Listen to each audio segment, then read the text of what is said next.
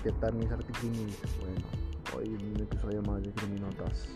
Vamos a ver lo que es la audiencia inicial, señores. Así como lo oyen, vamos a ver lo que es la audiencia inicial. Hoy día 20 de junio del 2021 y bueno, vamos empezando con este segmento más. Eh, bueno, ¿qué es una audiencia? La audiencia inicial tiene como propósito controlar la detención formular la imputación, decirle a la persona imputada qué es lo que se le acusa, quién lo acusa y realizar la clasificación jurídica del delito. Discutir medidas cautelares, establecer el plazo de cierre de la investigación, vincular a, este, a esta persona a un proceso y pues en eso sería lo que se basa la audiencia. Muy bien, bueno. En la audiencia inicial se tiene lo que es la, lo que es la participación de tres elementos esenciales, que es el Ministerio Público, quien formula la imputación, y aplican las medidas cautelares. El imputado y su defensa que declaran lo que su derecho convenga, ¿verdad? Obviamente. Y en su derecho solicitan las aclaraciones que sean necesarias sobre la imputación. otro que participa, como dijimos, son tres. El otro es el juez de control, quien habiendo escuchado la imputación, la argumentación y la justificación del Ministerio Público, así como la declaración del imputado, valores, resuelve la libertad plena con las reservas de la ley y resuelve un auto de vinculación al proceso. Muy bien. Bueno, en audiencia inicial, luego de que el Ministerio Público formule la imputación, el juez de control le preguntará al imputado si ese momento quiere que se reserva, si lo vinculan a proceso y si acoge a que se realice una audiencia o si quiere hacer un plazo de 72 a 144 horas, que ese es el plazo en el que se tiene para poder hacer una audiencia, gente. O sea, tienes de 72 a 144 horas, no puede pasar más de ahí para poder realizarte la, la audiencia. Y para eso tiene que haber un tiene que haber un, ¿cómo se podría decir?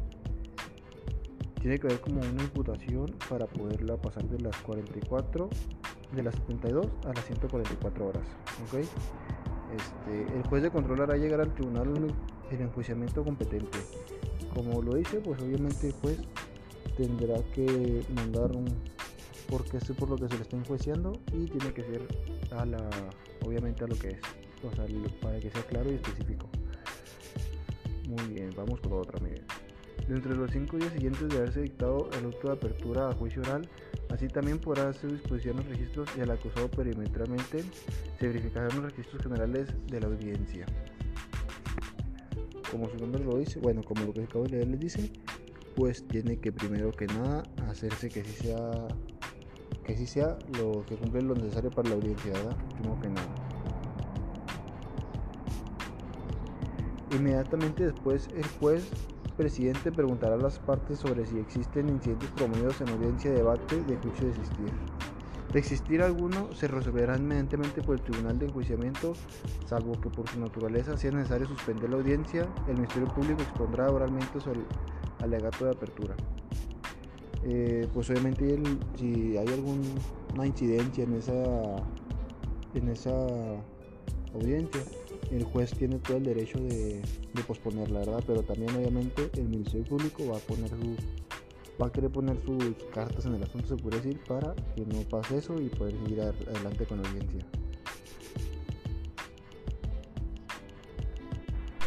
En ese momento el Ministerio Público podrá plantar una reclasificación respecto al delito invocado en su escrito de acusación. La reclasificación también podrá hacerse en los alegatos de la clausura, de clausura en este caso que el Ministerio Público plantee una reclasificación jurídica, el juez presidente deberá informar al acusado su derecho a partir de partir suspensión del debate para ofrecer más pruebas o preparar su intervención. Eso es casi siempre cuando se presentan pruebas que no estaban contempladas antes, que el Ministerio Público saca nuevas pruebas y obviamente tienen que el, el defensor tiene que checarlas, ¿verdad? Y para eso se pide que se suspenda la audiencia un día o dos días. Obviamente se puede suspender más, creo que se puede suspender hasta 5 días este, para continuar con la audiencia. Bueno, el, el, proceder del juez presidente a ordenar el desahogo de las pruebas ofrecidas por las partes, como lo señala el artículo 395, que cada parte determinará el orden que se desahogue sabrá sus medios de prueba. El juez presidente recibirá primero los medios de prueba admitidos al Ministerio Público, siguiendo los medios de prueba admitidos de la víctima u ofendido y finalmente los de la defensa. Una vez concluido el desahogo de las pruebas, el juez presidente considerará las partes el uso de la palabra para que exponga para que expongan concreta y oralmente sus alegatos de clausura. Primero otorgará la palabra al ministerio. Obviamente pues el ministerio es el primero que tiene la, la palabra, como aquí lo dice, para hablar sobre el caso y sobre lo que se está tratando. Seguido del asesor jurídico de la víctima ofendido y por último el defensor.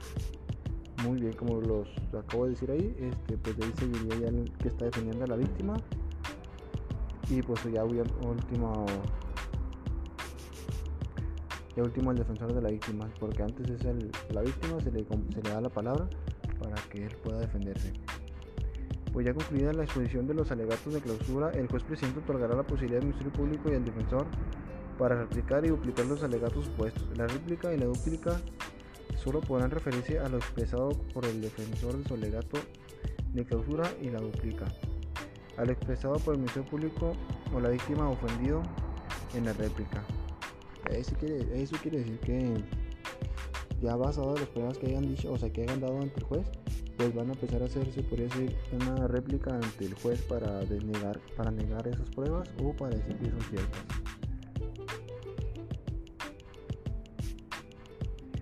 Muy bien, muy bien.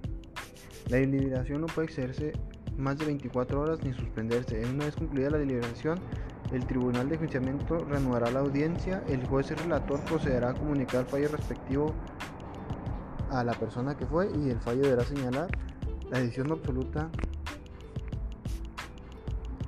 La decisión absoluta o de condena eh, si la decisión se tomó por unanimidad o de por mayoría de miembros del juzgado. La relación suscita los fundamentos y motivos que lo sustentan si el fallo emitido resulta condenatorio el juez y relator deberá señalar audiencia de individuo de sentencia y reparación del daño, la cual deberá ser un plazo no mayor a 5 días y se dará por terminada la audiencia. En ese momento se terminaría la audiencia. Cuando haya concluido la redacción de la sentencia, el Tribunal de Enjuiciamiento celebrará la audiencia para dar lectura al de las mismas ante las personas que, estén presentes en esta audiencia. Si no se presenta ninguna persona a la lectura de sentencia, se podrá, se podrá dispensar de la lectura explicación y se tendrá que notificar las partes. Se podrá interponer recursos de apelación en contra, del, en contra del sentenciado en un plazo de 10 días siguiendo la notificación de la resolución. Bueno, mis artes crímenes, les acabo de decir pues cómo se lleva la audiencia, ¿verdad? Desde el principio hasta el final. Este, espero les sirva, porque la verdad sí es algo muy interesante para los que llevan esta carrera. Y pues derecho también, ¿verdad? Para los que están derecho. Y pues espero que estén bien. Síganos para más contenido. Seguiremos con más artículos en las criminotas. ¿Qué les parece?